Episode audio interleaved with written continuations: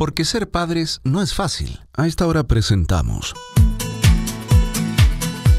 Mamá Confidente al Día.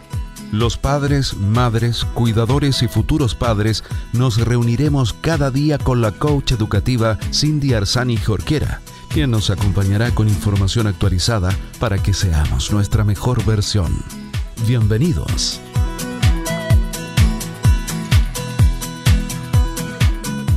Hola queridos amigos de Mamá Confidente al Día, bienvenidos a todos los padres, madres, cuidadores y futuros padres que en este minuto nos están sintonizando. Bienvenidos a este programa que busca acercar información de calidad en fácil en temas de maternidad, crianza, educación, para que juntos podamos aprender, porque aquí estamos convencidos de que si bien ser padre no es fácil, que nuestros niños no traen un manual, juntos podemos aprender. Y para eso, en cada programa traemos a los mejores profesionales para que nos puedan acercar esta información. Quédate junto a nosotros, soy Cindy Arzani Jorquera y te voy a estar acompañando con datos, entrevistas, información, con aquellos últimos, eh, diría yo también, las últimas tendencias.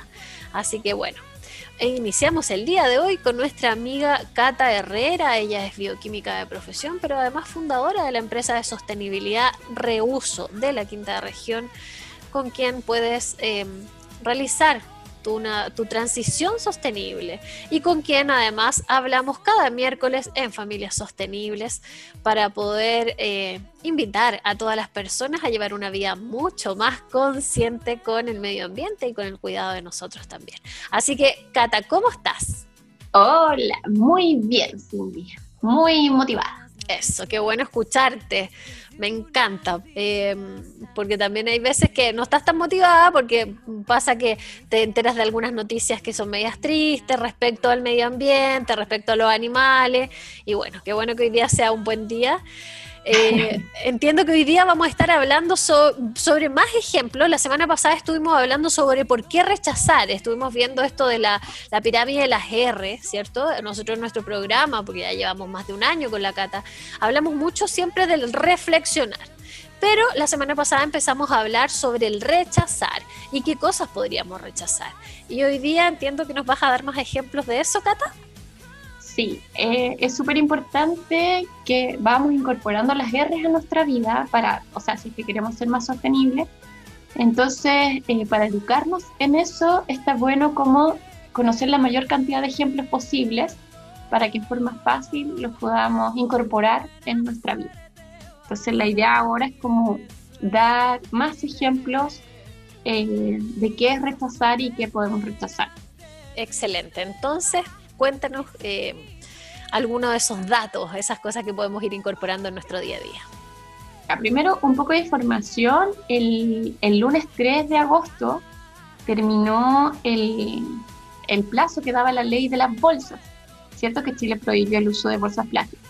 Bueno, la ley de bolsas tiene una letra chica, que es bastante lamentable para nosotros los ambientalistas, que eh, de todas formas te van a dar bolsa plástica en los lugares donde te venden frutas y verduras eh, y también para el pan. O sea, es fácil, lo que no trae empaque te lo pueden dar en bolsa, ¿vale? Lo que no tiene empaque primario.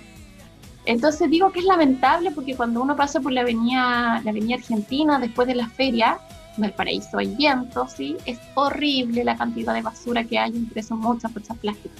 Entonces, en esa feria, por ejemplo, te van a seguir dando bolsas plásticas. Entonces, a lo que apelamos en el fondo es a la conciencia de cada uno. Tú puedes rechazar esa bolsa llevando o haciendo las cosas como se hacía antes, ¿sí? Si en este momento tú que me estás escuchando eres una persona que vende en la feria, pues ahórrate las lucas de las bolsas y vende como antes. ¿Cómo vendían antes? ¿Te acuerdas cómo vendían antes la fruta, por ejemplo? O sea, en, en bolsas de papel. ¿No? No, no eran bolsas de papel, era papel de diario que hacían cambucho. Claro. ¿Te acuerdas, no? Sí. Hacían unos cambuchos y te iban poniendo ahí la fruta y te entregaban como un, un, montoncito. No, más bien te voy a decir que no me acuerdo tanto, pues soy un poquito más joven. Ah. no, sí, sí me acuerdo, tienes razón. que sé que así la gente de la feria se ahorra las lucas de la bolsa, pues. ¿Cachai? Y tú además estás consumiendo de forma más consciente porque el diario además es reutilizado. ¿Sí? Claro. Ya, ya existía, se está usando para otra cosa, lo están reutilizando. O sea, es una buena forma para cuidar el medio ambiente y además cuidar el bolsillo. Y tú para ir a la feria puedes volver a usar los sacos que se usaban antes, también ahora se usan los, unos carros de feria o simplemente una mochila, puedes elegir lo que puedes llevar. Si quieres guardar las cosas individualmente, puedes llevar tu propia bolsa de tela. ¿Sí? Cierto. Entonces todo eso es para rechazar la bolsa de plástico. Si no tienes una bolsa de tela, no es necesario que te compres una, ¿sí? Te la puedes hacer. Es muy simple, pueden ver cómo se hace o ver un ejemplo en mi Instagram, ¿sí? Cata-Herrera. Y si tienes buena imaginación te lo explico, es simplemente una polera, por ejemplo, que ya no usas, y en la parte de abajo de la polera le cortas como flequillos, ¿sí? Y esos flequillos los anudas, no necesitas hilo, aguja ni máquina, ¿sí? Le hacen muchos nudos, puedes buscar en internet, en Pinterest, por ejemplo, Pinterest es una página que me encanta, hay demasiadas buenas ideas ahí, y puedes poner hacer una bolsa, te van a aparecer muchas formas de hacer una bolsa, no gastas lucas, estás rechazando la bolsa de plástico y te va a quedar maravillosa. Además, puede ser una polera regalona que no querías botar, sí, pero ya no te vas a poner porque tiene una mancha, se te rascó en algún lugar, no sé, y la puedes volver a, utilizar. ¿Cachai? Súper. Además, no es necesario que te compres bolsas de plástico, por ejemplo, para poner en tu baño. ¿Sí? No es necesario que las compres. Rechaza esas bolsas. ¿Qué puedes hacer en tus baños? Puedes nuevamente usar papel de diario. ¿Cómo lo puedes hacer? Con el papel de diario puedes hacer un cilindro, ¿sí? También lo tengo en mi Instagram, ese ejemplo. Hace un cilindro y arrugas una de las partes del diario. Es difícil explicarlo por la radio, pero en verdad es bastante fácil. Yo hago el cilindro, meto la mano al cilindro y arrugo el cilindro como por dentro. Y eso lo pongo en mi basurero del baño. Es bastante simple. También puedes buscar en internet cómo hacer un, papelero con papel de diario. Eso ya es más complejo, pero también se puede hacer. Yo quiero decir que cuando conocí esta, mm, esta idea que, que tú misma me comentaste y que justo esa semana como que se me habían acabado todas las bolsas del baño, en el fondo, porque yo siempre usaba. Y yo te dije que, desde ahí me cambió el panorama y es lo que hago hoy día. Ya no uso bolsas en el baño, hago el cambuchito de papel nomás y después se va a la basura con, con, la, con la basura habitual de, de que sale de la, cocina, claro. Sí, es una buenísima forma de rechazar porque en el fondo no necesitas esas bolsas. Y diario, hoy hay en, un montón de lugares. Yo no compro diario, de verdad. Yo cuando veo diario por ahí botado, lo recojo y me lo llevo para la casa porque sé que lo voy a usar. Ni siquiera eh, gasto dinero en eso. Em, y para botar la basura de la casa, claro, ahí es probable que vas a tener que comprar, dependiendo de la cantidad de basura que botes también, eh, si vas a comprar bolsas que sean más amigables con el medio ambiente, preocúpate por favor que diga, el que tenga un sello que diga OK Comes, ¿vale? Eh, las bolsas que dicen biodegradables siguen siendo de plástico. Las bolsas que dicen que son de origen, por ejemplo, de caña de azúcar o de lo que sea, el origen no implica que no sea plástico finalmente. El tema de los plásticos es un poco complejo, ¿sí? De entender y también puede ser de explicar, pero es fácil. Lo que a ti te dice que no contamina es que sea compostable. Y para que sea compostable tiene que tener un sello, porque cualquiera puede decir que su bolsa es compostable. ¿Vale? Tiene que tener el sello es un tema, Cata, porque de repente tú te encuentras como con bolsas que dice ya así como biodegradable, pero en realidad es una bolsa que no es compostable. Sí, pues, y eso significa que cuando se empieza a deshacer van a haber microplásticos en el ambiente. ¿Cachai? Entonces al final gastaste más plata por contaminar lo mismo, no tiene sentido. ¿Cachai? Hay unas que dicen, por ejemplo, en supermercado que dicen eh, yo soy verde, I am green, y eso, si tú lees la letra chica, dice que un 51% es de origen vegetal, el otro 49% es lo mismo de siempre, y tampoco es compostable. Con el origen vegetal hacen plástico, tal como el que conocemos. Entonces no tiene ningún sentido. ¿Vale?